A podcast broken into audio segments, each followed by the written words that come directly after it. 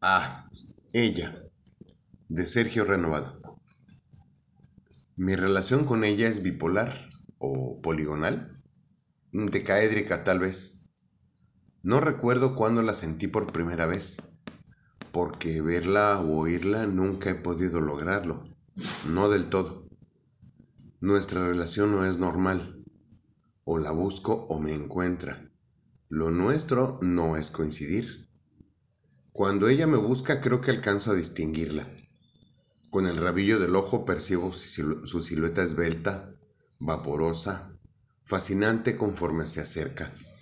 Parece joven, muy joven. Pero si atiendo lo mucho que me da y todo lo que asumo que sabe, tal vez tenga cientos de años. A veces levanto la mano queriendo atraparla o siquiera tomarla un segundo, pero no me deja. En cuanto llega me somete, porque de alguna manera extraña tiene manos, y me voltea hacia el escritorio y empieza a darme órdenes. No la escucho exactamente por mis oídos. Más bien siento su voz como resuena dentro de mi cráneo ordenándome. Haz esto. Escribe. Fíjate. Me mangonea cual trapo viejo y no puedo resistirme. Soporto sus malos modos tragándome el orgullo. ¿Será porque padezco tanto cuando se ausenta? Sumiso hasta el servilismo, le aguanto todo porque no quiero que se vaya, o por lo menos no tan pronto. No resisto estar sin ella. Cuando se va, vivo en tormento días y noches enteros. Al principio no hay tanto lío. Termino lo que pidió, exigió más bien y ya. Pero al cabo de unas horas empieza la desazón. Me acuesto, me levanto, me siento, camino de un lado para otro por toda la casa o salgo a correr alrededor de ella como potro en noria. A veces río y lloro como un loco fuera de los cabales que supuestamente deberían contenerme.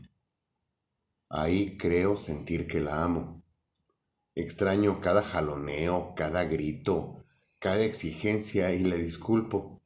Me maltrata por mi bien. Esa frase del marido oprimido parece sentarme, pero no. Mi sentimiento hacia ella no se acerca al masoquismo o patología alguna. O tal vez sí. Cuando ella me aborda siempre empieza de la misma manera.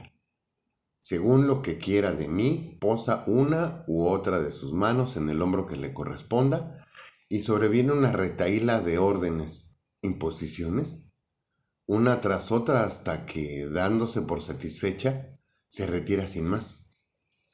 La diestra es más robusta que la otra, y cuando me hace con ella imprime un apretón a mi hombro. Me inunda así una sensación de cierta rigidez que ella acentúa al hablarme con tono ríspido. Conforme transcurre el tiempo aprieta más y más y escribo de manera extenuante, páginas y páginas a su dictado procurando que todo salga como ella quiere. He de reconocer que cuando usa esa derecha, me ubico en la prosapia total del bien pensar, hacer y explicar algo, cuidando que mis textos coincidan con las palabras, formas y sintaxis adecuadas a las ideas que yo traigo. Bueno, más bien que ella trae. Pero con la izquierda, ¿cuánta diferencia?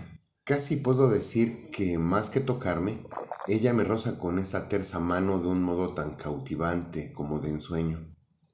Con voz suave y musical me hace juguetear con la vida y con la expresión. A veces su roce y su voz son un poco estrujantes, cuando quiere que arrime alguna idea de mi mente, la mida y exprese de una manera un tanto rígida. Y mientras me instruye a ritmo de vals, un calor surge en mi nuca, mis ojos fijos en ella y yo obediente cual marioneta. Otras ocasiones, las que más me atraen, son aquellas en que soba una y otra vez mi hombro izquierdo o tamborilea en él y canta y ronronea para que yo me mueva con una cadencia rítmica, casi sin orden, para reflejar en blanco y negro al mundo en un estallido de color, sinfonía interminable de notas asonánticas y disonánticas.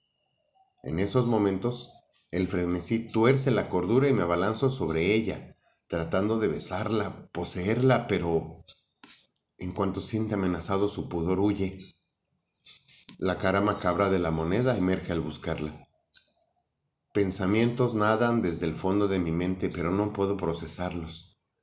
Y la provechosa alegría. Un suplicio de infierno. Hurgo en cada rincón del cuarto o de la casa. Revuelvo cada imagen grabada en el cerebelo para tratar de encontrar una pista que me permita hallarla y volver a gozar de ese delirio. A veces como que la veo asomarse en algún quicio de la puerta o en algún relleno de la ventana y la detecto bajando la escalera o por el jardín y corro tras ella. Al verse acosada se voltea. Su rostro ya no es difuso, basalto puro. Agria expresión refleja su cara.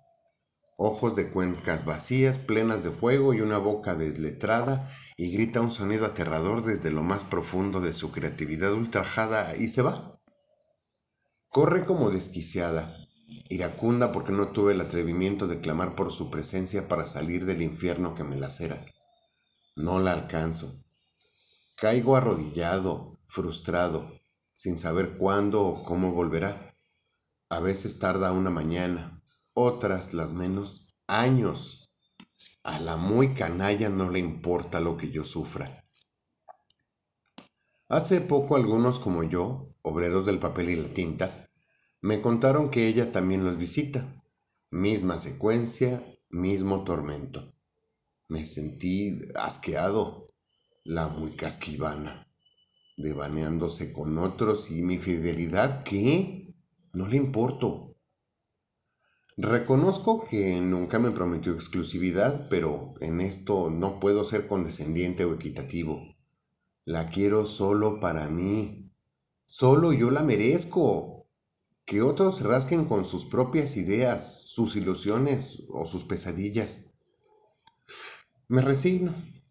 Puede ser que por eso se vaya para repartir sus encantos a otros. Ni modo. No me queda entonces más que esperar. Espero que no tarde mucho. Me atormenta sentirme condenado a la inacción, al silencio. Trapo viejo. Sin ella, ¿qué hacer? Oh inspiración, no sería yo sin ti.